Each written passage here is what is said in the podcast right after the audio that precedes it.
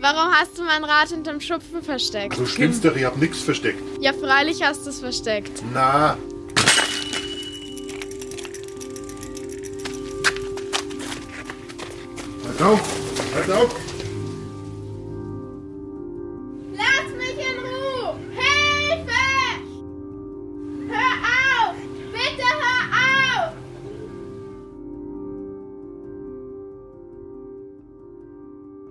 Es ist eines der schlimmsten Verbrechen, das in Regensburg je passiert ist.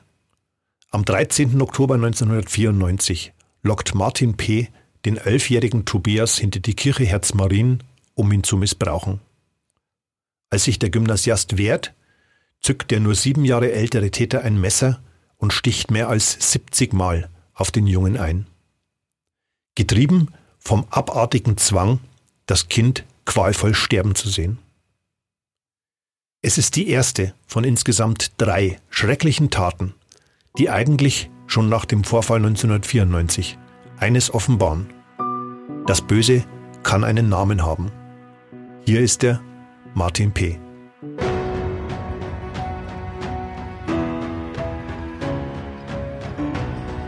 Spuren des Todes. Verbrechen in Ostbayern. Der True Crime Podcast der Mittelbayerischen Zeitung. Liebe Hörerinnen und Hörer, willkommen zur zwölften Folge von Spuren des Todes, dem True Crime Podcast der Mittelbayerischen. Wir widmen uns den großen Kriminalfällen in Ostbayern, die oft bundesweit Schlagzeilen gemacht haben. Mein Name ist André Baumgarten und ich habe mir erneut unsere MZ-Reporterin Isolde Stöcker-Gittel ins Podcaststudio geholt. Schön, dass du Zeit gefunden hast, liebe Isolde. Hallo. Hallo liebe Hörerinnen und Hörer, hallo André. Ja, wir werden uns heute einem wirklich außergewöhnlichen Fall widmen. Das ist wahr. Deshalb auch diesmal wieder ein Hinweis gleich zu Beginn. In zwei der drei Taten von Martin P. sprechen wir über Tötungsdelikte an Kindern.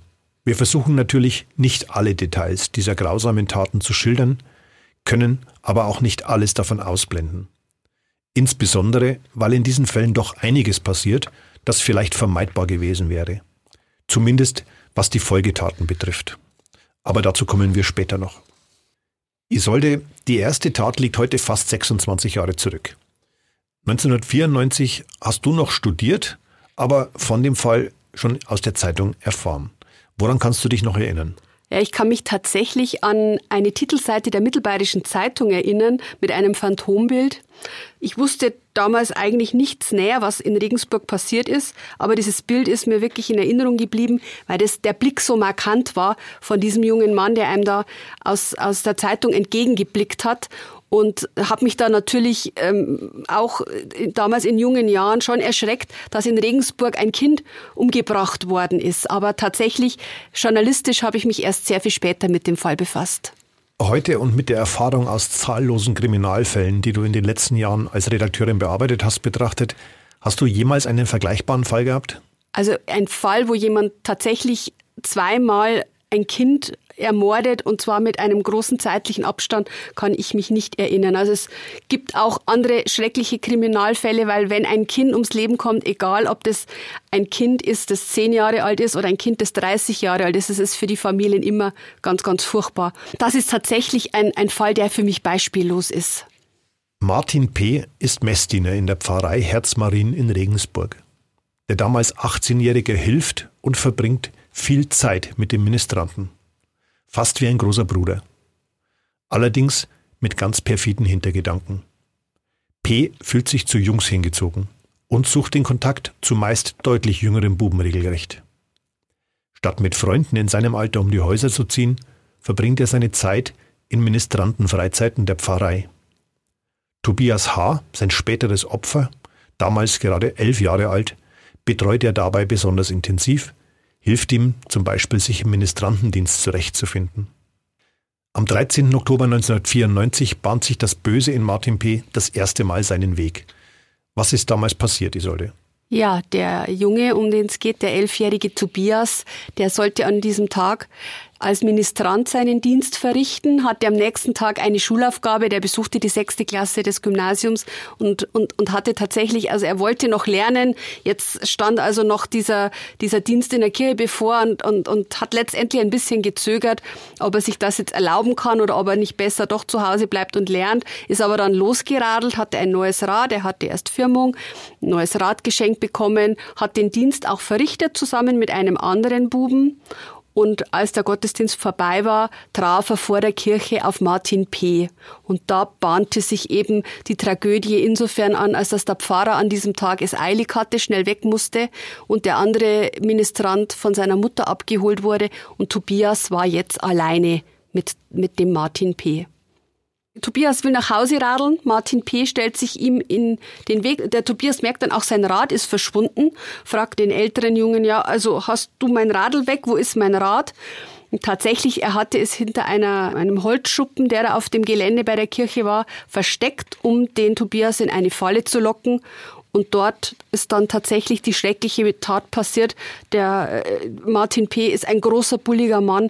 Da hatte der Tobias überhaupt keine Chance. Der Streit endete damit letztlich, dass der Martin P. ein Messer zog und auf den Jungen einstoch und ähm, ihn so lange äh, mit dem Messer malträtierte, bis der Junge tot war. Der Täter hatte die Tat ganz genau geplant, oder? Ja, ich gehe fest davon aus, dass er das geplant hatte, weil er war nicht in der Berufsschule an diesem Tag, die hatte er geschwänzt. Er saß in einem Café, hat sich schon überlegt, was er denn jetzt tun wird die nächste Zeit, hat sich dann im Umkreis der Kirche rumgetrieben und hat letztlich den Tobias abgepasst. Also das muss man einfach so sagen. Er hatte mit Sicherheit, auch wenn er es vielleicht in der Form nicht so zugeben würde, er hatte sicherlich schon den Gedanken, dass er das Kind missbraucht. Und über das Ende, das wird er ja später auch nochmal sagen, wird er sich keine Gedanken gemacht haben. Er hat, glaube ich, auch ganz bewusst sein Fahrrad versteckt. Genau, er hat letztlich, es war kein Spaß. Also es, er hat das nicht gemacht, um den Tobias zu ärgern, er hat das gemacht, um den Tobias in eine Falle zu locken. Hm. Hatte er dieses Butterfly-Messer, mit dem er dann mehr als 70 Mal auf den Jungen eingestochen hat, denn extra dafür mitgenommen?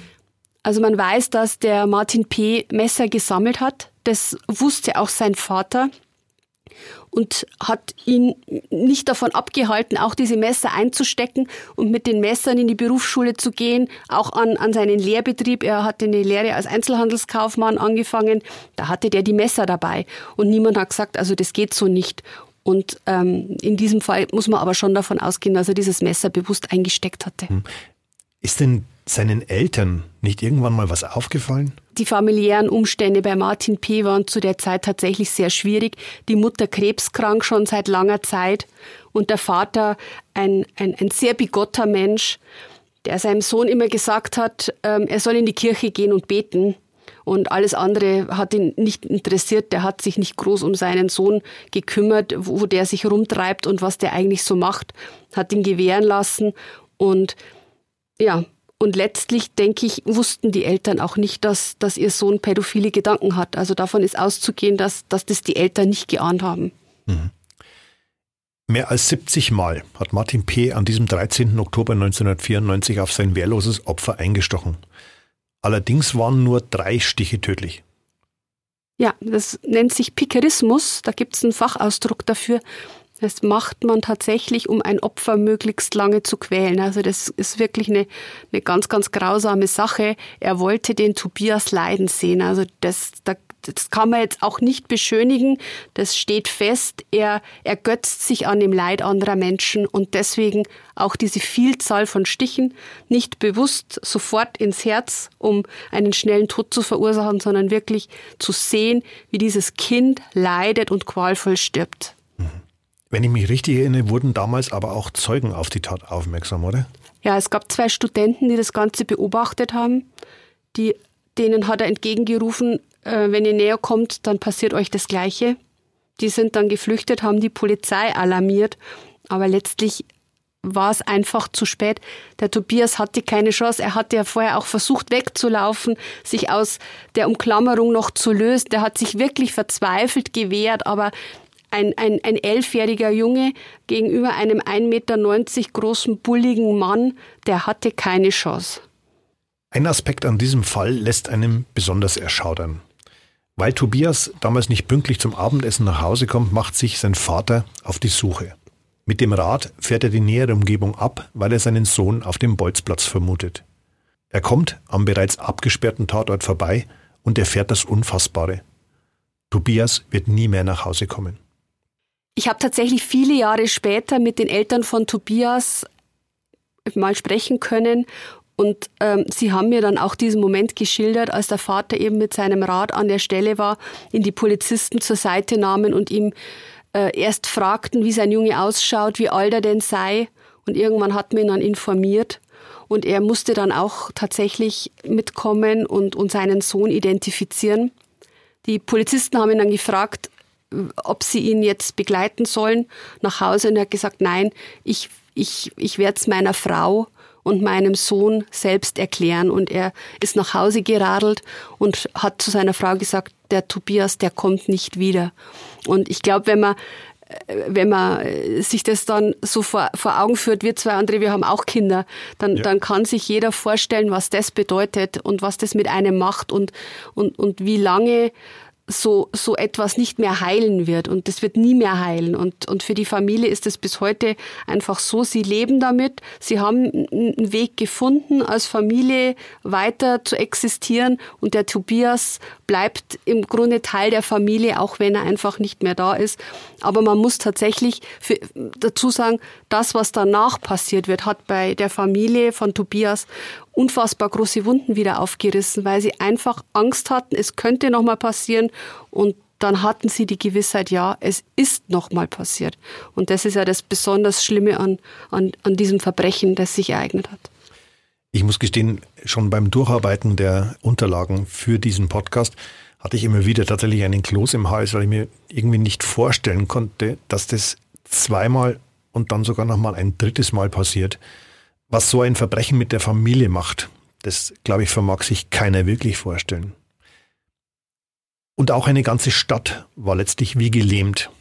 Denn der Fall gerät bis heute nie so wirklich in Vergessenheit, oder? Nee, es gibt tatsächlich jedes Jahr einen Gedenkgottesdienst für den Tobias in der Pfarrei. Und es gibt auch einen Gedenkstein, der kurz nach dem Verbrechen eingeweiht wurde und, und einfach an diese Tat erinnern soll ähm, für die Eltern ist es tatsächlich manchmal sehr, sehr schlimm, weil äh, die, der Sohn liegt auf dem gleichen Friedhof wie die Mutter von Martin P., die ja dann später an Krebs gestorben ist. Okay. Man, äh, man tatsächlich, man, man könnte vorbei, sich, oder?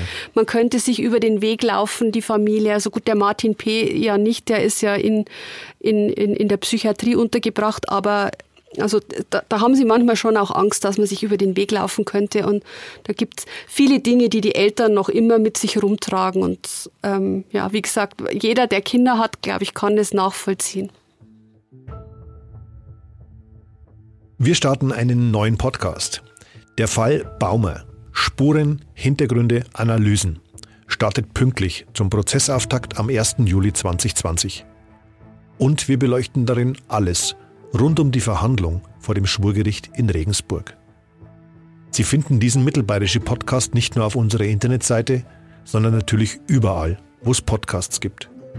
Dort kann man diesen natürlich abonnieren und so verpassen Sie keines der wöchentlichen Updates zu diesem spannenden Fall. Der Fall Baumer. Spuren, Hintergründe, Analysen. Zwei Tage lang sucht die Polizei damals mit allen verfügbaren Kräften nach dem Täter. Dank der Zeugen, die den jungen Mann damals sehr gut beschreiben konnten, wird unter anderem ein Phantombild veröffentlicht, das auch die Mittelbayerische damals auf ihrer Titelseite druckt. Es zeigt einen 16 bis 18 Jahre alten Jugendlichen, stämmiger Nacken, sehr markante Augenbrauen, die ihn zornig wirken lassen. Ich sollte sag mal, wie kamen die Ermittler Martin P. denn auf die Spur? Ja, es gab tatsächlich gute Zeugenbeschreibungen. Wir haben ja schon über die Studenten gesprochen, die die Tat beobachtet haben. Und letztlich war es aber dann so, das Ganze spielte sich an einem Donnerstag ab. Am Freitag waren die Ermittler tatsächlich schon in, in die richtige Richtung unterwegs und ähm, haben aber Freitagabend noch entschieden, am Samstag werden sie den Martin P. aufsuchen. Und noch bevor die Polizei bei ihm auftauchte, hat er sich ja dann zusammen mit seinem Vater und seinem Bruder der Polizei gestellt. Das Phantombild, das muss man wirklich sagen, das hat ihm ähnlich gesehen. Also der Vater konnte sich denken, dass das sein Kind ist. Und es war einfach ein sehr markantes Bild. Ich habe es ja gesagt, ich kann mich noch daran erinnern, äh, wie das auf der Titelseite der Mittelbayerischen Zeitung war. Und so wird es wohl dem Vater auch ergangen sein. Und er der hatte seinen anderen Sohn angerufen und hat gesagt, wir müssen jetzt mit dem Martin zur Polizei gehen. Und da hat er noch in der Nacht die Tag gestanden. Was hat der damals 18-Jährige denn ausgesagt? Ja, er ging zur Polizei mit seinem Vater, seinem Bruder und hat dort alles gestanden. Er hat berichtet, wie er dem Tobias aufgelauert hat. Er hat berichtet, wie er das Messer gezückt hat, wie er immer und immer wieder auf das Kind eingestochen hat. Und das wirklich Schlimme ist, er hat das offenkundig völlig emotionslos berichtet bei der Polizei. Es gab da auch etwas, was nachher zu Tobias Eltern durchgedrungen ist. Es gab eine Vernehmungspause und in dieser Vernehmungspause muss sich Martin P. auf einen Stuhl gesetzt haben, eine Zeitung, die da rumlag, ergriffen haben und die Witze-Seite gelesen haben. Und fand er auch noch witzig, die Witze. Das, glaube ich, zeigt schon ein bisschen, dass er zu dieser Tat jetzt gar keinen großen emotionalen Bezug hatte. Aber letztlich alles eingeräumt, was die Polizei ähm, als, als vollumfängliches Geständnis dann am Ende auch wertete, was eben auch im Prozess so verwendet werden konnten. Er, er hatte da offenkundig auch überhaupt kein Problem damit, das zu gestehen. Hm. Was ich so bemerkenswert wie abartig finde. Die Tatsache, dass er von einem Zeugen während der Tat beobachtet wird, der schreit ihn an, hör auf, hör auf. Er wendet sich von seinem Opfer ab, sagt dem, verschwinde, sonst passiert das Gleiche und macht dann weiter. Ich denke, dass das genau diese sexuelle Abartigkeit ist und dieses, ähm, dieses Empathielose, was später ja die Gutachter immer und immer wieder diagnostizieren werden, das ist für ihn ist dieses Kinderleben nichts wert. In diesem Moment geht es ihm nur um die Befriedigung seines sexuellen Drangs. Mhm. Und ich der, der machte sich, und das hat er auch den Gutachtern später immer wieder so erklärt, über das Ende keine Gedanken. Das Landgericht Regensburg verurteilt Martin P zu neun Jahren Haft für den Mord an Tobias. Wegen Entwicklungsverzögerungen kam in diesem Fall aber Jugendstrafrecht zur Anwendung. Später kam nochmal ein halbes Jahr dazu, als er schon in der Haft eine versuchte Vergewaltigung bestand. Der Triebtäter musste jeden einzelnen Tag davon absitzen und hier könnte unser heutiger Fall auch enden, tut er aber leider nicht. Denn Martin P. wird erneut straffällig weniger als ein Jahr nachdem er aus der Haft entlassen wurde. Am 18. Februar 2005 greift er in München wieder einen Jungen an. Auch dieses Kind, gerade neun Jahre alt, muss sterben. Was wissen wir über den Mord an Peter? Ja, also dieser Mord ist mir tatsächlich noch sehr präsent. Ich kann mich erinnern, dass ich zur Mittagszeit mit meiner damals einjährigen Tochter im Auto unterwegs war und in in den Nachrichten kam ein Fahndungsaufruf, eben der kleine Peter ist verschwunden. Es werden dringend Zeugen gesucht, ob er irgendwo in München gesehen wurde. Und ich kann mich erinnern, dass, dass damals die Stimme des Nachrichtensprechers so komisch klang. Und ich glaube, Journalisten zu dem Zeitpunkt war ich bereits seit längerem einer, können es raushören, wenn, wenn jemand vielleicht schon was weiß, was andere noch nicht wissen. Und ich hatte in, dem Moment schon den Gedanken, mit dem Kind muss irgendwas passiert sein. Und so hat sich's dann, ich hatte an dem Tag ähm, eine sogenannte Spätschicht in der Redaktion, habe erst um 17 Uhr meinen Dienst angetreten und kam dann ins Büro und die Kollegen empfingen mich schon mit den Worten, dass der Regensburger Ministrantenmörder, so wurde Martin Peer nach der Tat an Tobias genannt, dass der wieder zugeschlagen hat und in München den kleinen Peter getötet hat. Ja, was wir über die Tat zu dem Zeitpunkt wussten, war noch nicht allzu viel. Wir wussten, dass Peter tot ist. Die Polizei hatte sofort eine Pressekonferenz einberufen, in der sie mitteilte, dass der Täter gefasst ist, dass äh, der kleine Peter in einem Container gefunden wurde und dass der Täter völlig empathielos, erneut völlig empathielos die Tat zugegeben hat und ja, alles gestanden hat ohne irgendeine Regung, ohne eine Emotion. Einfach unfassbar. Aber auch in diesem Fall kannte der Täter sein Opfer und das sogar ziemlich gut, oder? Ja, das ist wirklich, das ist wirklich, wirklich tragisch, denn ähm, der Peter war der Sohn eines Mithäftlings von, von Martin P. Martin P. saß ja seine Haftstrafe in München Stadelheim ab und da lernte er den Vater von Peter kennen, der dort ebenfalls eine Haftstrafe verbüßte und freundete sich mit ihm an und der Kontakt hielt nach der Haftentlassung. Man traf sich hin und wieder zu gemeinsamen Abenden und ähm, was auch verboten war, der Martin P. durfte auf die Kinder der Familie aufpassen. Er hatte mhm. eigentlich ein Kontaktverbot zu Kindern. Und trotzdem erlaubte es ihm, die Familie, die Kinder zu beaufsichtigen, wenn sie unterwegs waren. Und ähm, ebenso tragisch ist, dass das Jugendamt das ja auch noch merkte und der Familie einen Brief schrieb Sie sollen bitte vorsichtig sein. Der Martin P., der äh, ist ein Sexualstraftäter und die Familie hat gesagt, wir, wir vertrauen ihm, wir kennen ihn so gut, der wird unseren Kindern nichts tun. Was für ein fataler Fehler. Das stimmt. Wo geschah diese Tat denn eigentlich? Die geschah in Neuperlach. Es war also so, dass der Martin P. in einer Containerunterkunft für Obdachlose hauste nach seiner Entlassung aus dem Gefängnis und der Peter wohnte in Neuperlach und da hat er den Jungen an einer Bushaltestelle nach Schulschluss abgefangen und gesagt, deine Mutter musste mit einem deiner Brüder zum Arzt und äh, ich soll dich jetzt beaufsichtigen, bis sie wiederkommt. Und so hat er das Kind dazu bewegt, dass es mit ihm in diese Containersiedlung ging.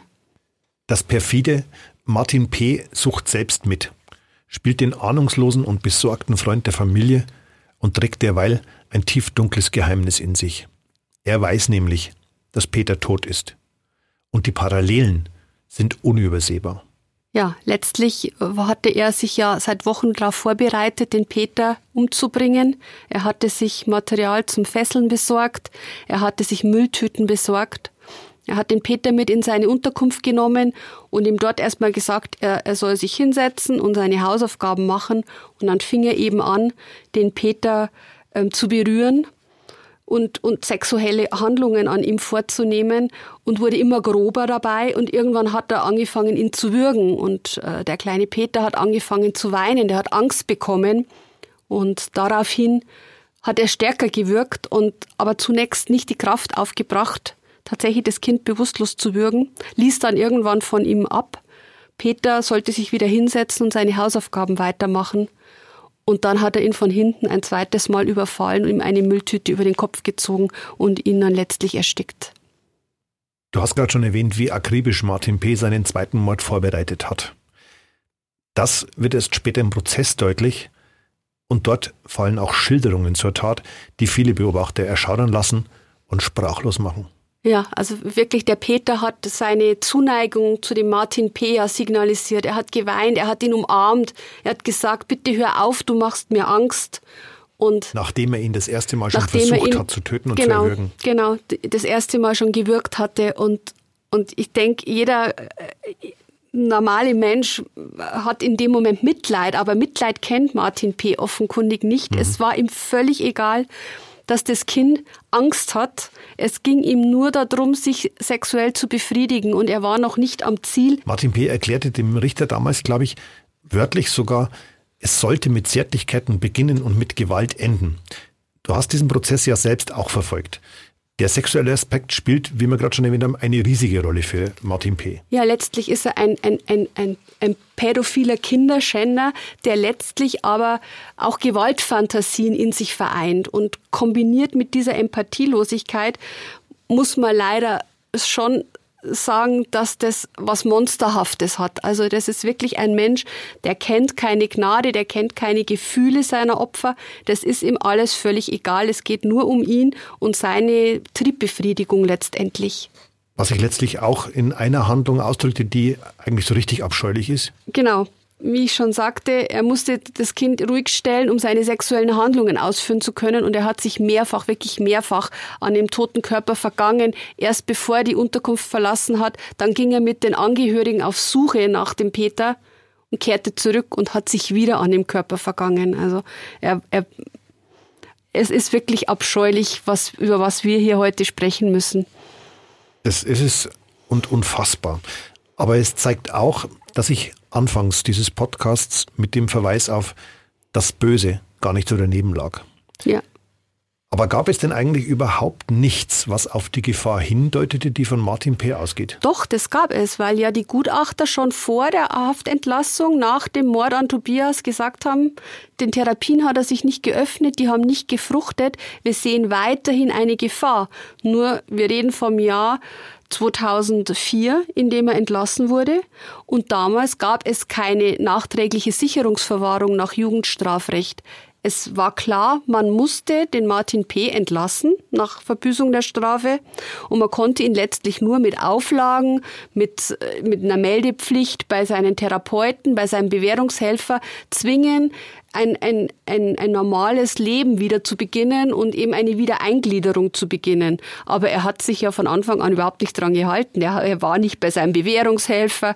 Er hat sich, er hat fünf Therapien abgebrochen nach der Haftentlassung. Es war schon man hat schon gesehen, dass sich da wieder was anbahnt. Ich denke, dass das auch den Leuten, die mit ihm zu tun hatten, nicht verborgen geblieben ist. Und da gab es ja danach auch schwere Vorwürfe letztlich an, an, die, an, die, an die Verwaltungsbehörden, weil man gesagt hat, ihr, ihr hättet doch das erkennen müssen, was sich da anbahnt. Aber ich glaube, mit sowas hatte auch wirklich dort niemand gerechnet. Und wie du schon sagst, es hätte damals ja auch keine mittelbare Handhabe dagegen gegeben. Ja. Du hast das Thema nachträgliche Sicherungsverwahrung bei jugendlichen Straftätern angesprochen. Ist das eigentlich bis heute so oder hat sich das geändert? Das hat sich geändert und auch schon wieder zurückverändert. Es ähm, wurde tatsächlich nach dem Fall Martin P erstmals ähm, diskutiert, dass sich da etwas ändern muss. Und auch ein anderer Fall, den wir irgendwann in diesem Podcast noch behandeln werden, denke ich, führte dann letztlich dazu, dass erstmals an einem Landgericht in Regensburg die nachträgliche Sicherungsverwahrung nach Jugendstrafrecht ausgesprochen wurde. Und das basierte tatsächlich zunächst auf den Erfahrungen aus dem Fall Martin P. Da hatte man das eingeführt und gesagt, man muss diese Möglichkeit haben, wenn sich Jugendliche jeglichen Therapieversuchen widersetzen. Und mittlerweile ist es so, es muss wieder mit der eigentlichen Strafe angeordnet werden. Also nachträgliche Anordnung gibt's wieder nicht mehr nach Jugendstrafrecht. Mhm. Jetzt läuft es eben wieder so, es wird eigentlich gleich mit der jeweiligen Haftstrafe dann entsprechend ähm, angeordnet. Heißt im Umkehrschluss, dass ein Fall oder Fälle wie die Taten von Martin P. nochmal passieren könnten? Es kommt halt immer darauf an, was die Gutachter letztlich für, für äh, Prognosen fällen. Das, damit steht und fällt natürlich das Ganze es sind sehr hohe Anforderungen an, an diese Gutachterprognosen gestellt. Es darf jetzt nicht eine mittlere Gefährlichkeit sein. Es muss schon eine, eine sehr hohe Gefährlichkeit sein, die, die das rechtfertigt, jemanden auf unbestimmte Zeit wegzusperren, was ja die Sicherungsverwahrung letztlich bedeutet. Und, und deswegen müssen da die Gutachter sehr genau arbeiten und auch sehr genau abwägen, welche Folgen das für denjenigen hat und ob das gerechtfertigt mhm. ist. Und im, im Fall von Martin P. denke ich, in der Nachschau muss man sagen, es, es wäre wirklich zu dem Zeitpunkt gerechtfertigt gewesen. Spätestens in dem Moment, wo man gesehen hat, er widersetzt sich sämtlichen Therapien und er widersetzt sich sämtlichen Auflagen, die, die man verhängt hat, da hätte eingegriffen werden müssen. In diesem Fall hätte man allenfalls mit einer Unterbringung reagieren können. Mhm. Er hat sich ja letztlich den ganzen Auflagen widersetzt ja. und, und da hat man natürlich dann schon wieder eine Handhabe. Okay. Für den Mord am neunjährigen Peter aus München wird Martin P. zu lebenslanger Haft und anschließender Sicherungsverwahrung verurteilt. Zudem wurde seine Unterbringung in der forensischen Psychiatrie angeordnet. Und man sollte meinen, hier ist das Leid zu Ende, das der psychisch schwer gestörte Täter über andere Menschen bringt. Doch wieder weit gefehlt. Ein drittes Mal muss sich ein Gericht, zum zweiten Mal das Landgericht in Regensburg, mit Martin P. auseinandersetzen. Ja, da war ich tatsächlich selbst überrascht, als ein weiteres Mal der Name Martin P. bei mir aufgeschlagen ist.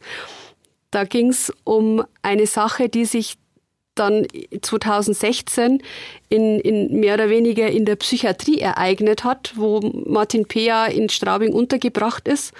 Da ging er auf einen Mithäftling los. Und äh, in diesem Fall wieder das gleiche Muster.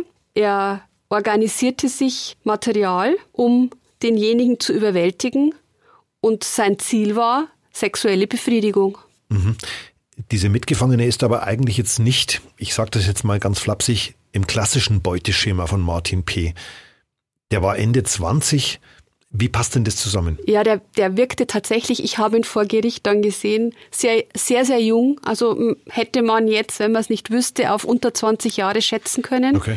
Also durchaus ein sehr jugendlicher Typ noch und auch tatsächlich entwicklungsverzögert auch ein bisschen. Das Opfer saß tatsächlich selbst wegen Mordes in der Psychiatrie. Er hatte eine junge Frau gestalkt und umgebracht. Und ähm, man hatte sich angefreundet, der Martin P. und er, und hat gemeinsame Fernsehabende verbracht. Und da reifte eben dieser Entschluss wieder in Martin P. Er, er fand den jungen Mann attraktiv konnte aber, äh, war nicht in der Lage, in irgendeiner Form mit ihm eine normale Liebesbeziehung, was ja möglich gewesen wäre, ja. theoretisch, ko konnte er nicht aufbauen. Es lief wieder über die, über die ganze Gewaltschiene. Anders kann Martin P. offensichtlich sein Sexualleben nicht ausleben. Hm. Du hast es gerade schon mal angedeutet, dass er auch diese Tat sehr genau geplant hat. Was genau hat er denn da geplant? Weil er saß ja schließlich trotzdem in der geschlossenen Abteilung. Ja, er war da eingeteilt für den Malerdienst und hatte da auch diverses Werkzeug und hat sich da einen Hammer organisiert. Und mit diesem Hammer hat er eben bei einem gemeinsamen Fernsehabend auf sein Opfer eingeschlagen, ihn am Kopf getroffen, ihn am Arm verletzt. Er hat auch versucht, ihn zu würgen. Und dieses Mal war es eben so, die Mithäftlinge haben gehört, dass da was los ist ja. und haben sofort die Wachleute alarmiert und die kamen noch rechtzeitig. Aber lange hätte es nicht mehr dauern dürfen, dann wäre möglicherweise ein drittes Opfer in, in, von Martin P. dargelegen. Auch diese Verhandlung hast du damals ja selbst verfolgt und sehr ausführlich begleitet. Wie wirkte Martin P. auf dich? Ja, ein völlig emotionsloser Mensch, der immer wieder mal die Mundwinkel nach oben gezogen hat, weil er das alles offenkundig auch zum Teil amüsant fand und eigentlich ganz ruhig und gelassen und hat so ein Gefühl vermittelt, es interessiert mich alles gar nicht, was, was da jetzt vor sich geht. Es sind Dinge, die, äh, über die mache ich mir keine Gedanken. Also was mit diesem Menschen ist, es interessiert mich nicht. So, so kommt er rüber und er, er wirkt einfach auch durch seine bullige Statur, durch, durch diese dicken, buschigen Augenbrauen wirkt er einfach auch schon irgendwie wie ein Mensch, der, der einen sehr böse, grimmig anschaut und, und das ist wirklich ein, ein Typ, der, der einem unsympathisch auch ist. Mhm. Mehrere sehr renommierte Psychiater haben sich auch mit den Taten von Martin P. beschäftigt. Alle kommen zum gleichen Ergebnis. Ja, also es ist eigentlich so, dass alle sagen, er ist nicht therapierbar. Er ist wirklich ein Mensch, der Psychiater würden das so nicht ausdrücken, aber der letztlich das Böse verkörpert. Mhm. Und es gibt, also das sagen die Psychiater tatsächlich auch, es gibt immer wieder mal Menschen, die einfach so emotionslos sind, so besessen von, von, von ihrer Sexualität sind, so besessen von Gewaltfantasien sind, dass, dass sie keine Emotionen gegenüber ihren Opfern entwickeln können. Und dazu gehört er sicherlich. Und ähm, er wurde in, in einem der Prozesse auch verglichen mit dem Kindermörder Jürgen Bartsch. Das ist vielleicht manchen noch ein Begriff. Der hat ja auch mehrere äh, Vier, Jungs vier waren es insgesamt getötet und auch diese Taten waren völlig emotionslos geplant und ausgeführt und so denke ich trifft es auch auf den Martin P. zu. Hm. Im Urteil wegen versuchten Mordes greift der Richter das damals sehr deutlich auf und hebt die sexuelle Abartigkeit des Angeklagten hervor. Martin P. findet nur darin Befriedigung, seinen kindlichen und jugendlichen Opfern Gewalt anzutun und sie zu töten. Zu 13 Jahren Haft und einer weiteren Unterbringung in der forensischen Psychiatrie wird Martin P. verurteilt. Das dritte Urteil gegen den gebürtigen Regensburger erhöht die Summe seiner Haftjahre auf 37,5, wenn man die reine Höchststrafe von 15 Jahren für das lebenslänglich annimmt. Ist denn nun wirklich sichergestellt, dass dieser Mann nie wieder rauskommt? Davon ist tatsächlich auszugehen. Es war schon nach dem äh, Prozess um den Tod von Peter so, dass der Richter damals sagte, Sie werden ein sehr, sehr alter Mann sein, wenn Sie wieder frei in Freiheit sind, wenn überhaupt Sie jemals noch in Freiheit kommen. Da, das Urteil ist einfach so, dass man sagt, er ist jetzt in der forensischen Psychiatrie, sollte irgendwann diese psychische Störung nicht mehr diagnostiziert werden, dann würde sofort die Sicherungsverwahrung greifen. Okay. Also es ist wirklich so eine doppelte und dreifache Absicherung bei ihm getroffen worden, um zu verhindern, dass er jemals nochmal ein Kind töten kann. Und ich glaube, das ist in dem Fall wirklich, wirklich wichtig, weil ich überzeugt bin, er würde entlassen werden und er würde es sofort wieder tun, weil ihm seine Opfer egal sind. Hm. Wir haben im Zusammenhang mit einem anderen Fall, der kürzlich hier auch am Landgericht abgeurteilt worden ist, intensiv darüber gesprochen, was eine Unterbringung in einer forensischen Psychiatrie ist. Da gibt es durchaus ein bisschen falsche Einschätzungen bei den Menschen drauf. Und kannst du uns das mal erklären? Wenn man da untergebracht ist, dann ist das ja nur kein Sanatorium. Nein, das ist äh, hohe Zäune, alles sehr, sehr, sehr gesichert natürlich, um zu verhindern, dass Ausbrüche stattfinden können. Das ist mit, mit Schließpersonal, das ist mit Auflagen verbunden. Die, die Männer und Frauen, die da untergebracht sind, können sich nicht frei bewegen. Wenn jemand ähm, von dem er einfach sagt, der ist null therapierbar, der, der kann jetzt auch nicht auf äh, eine Wiedereingliederung vorbereitet werden, dann, dann ist der wirklich da auch unter Verschluss mehr oder weniger in, in einer Psychiatrie untergebracht. Natürlich gibt es da Beschäftigungsangebote, gibt Sportangebote, da gibt es schon Dinge, die einfach die Tage verkürzen letztlich auch. Aber die schwerkriminellen, äh, psychisch kranken Straftäter, die sind dann auch ähm, in Straubing derzeit untergebracht, weil man da besonders auf, auf äh, äh, auf Sicherungsmaßnahmen gesetzt hat. Mhm. Kann man das als äh, Gefängnis mit unter medizinischer Aufsicht bezeichnen oder ist das schon was anderes? Es ist letztlich wie Gefängnis, weil man, man kommt nicht einfach raus, aber natürlich mit therapeutischen Angeboten. Also es geht ja immer darum, die, den Menschen zu helfen auch. Also der, der, der, der, der Gedanke, dass man jemanden therapeutisch unterstützen kann, um zu einem normalen Leben zu finden, der ist natürlich da auch vorrangig in, in so einer Psychiatrie. Also da, da, da wird vieles getan. Da gibt's Therapeuten und da gibt's ähm, Ärzte und da gibt's ähm, verschiedenste äh, Möglichkeiten, um mit den, mit den Insassen zu arbeiten. Aber ähm, es macht halt einen Unterschied, ob ich in, in einem Maßregelvollzug untergebracht bin, nach, nach einem Drogendelikt zum Beispiel, gibt es mhm. ja dann auch die, die Unterbringung, den sogenannten Unterbringungsbeschluss, oder ob ich jetzt eben als, als Mörder letztlich verurteilt bin und, und die Gesellschaft vor mir geschützt werden muss. Ja. Wirklich keine leichte Kost, der wir uns heute gewidmet haben. Liebe Isolde, wieder einmal danke für deine Zeit und die vielen Informationen über diesen Kriminalfall bzw. diese Kriminalfälle. Wenn Ihnen Spuren des Todes gefällt, hinterlassen Sie gerne eine Bewertung oder schreiben Sie uns eine E-Mail. Für Kritik, Anregungen, Lob oder auch für Hinweise auf weitere interessante Fälle erreichen Sie uns unter Spuren des Todes in einem Wort at mittelbayerische.de. Liebe Hörerinnen und Hörer, danke auch für Ihr Interesse wir hören uns bei der nächsten Folge wieder und bleiben Sie gesund. Auf Wiederhören und bis demnächst.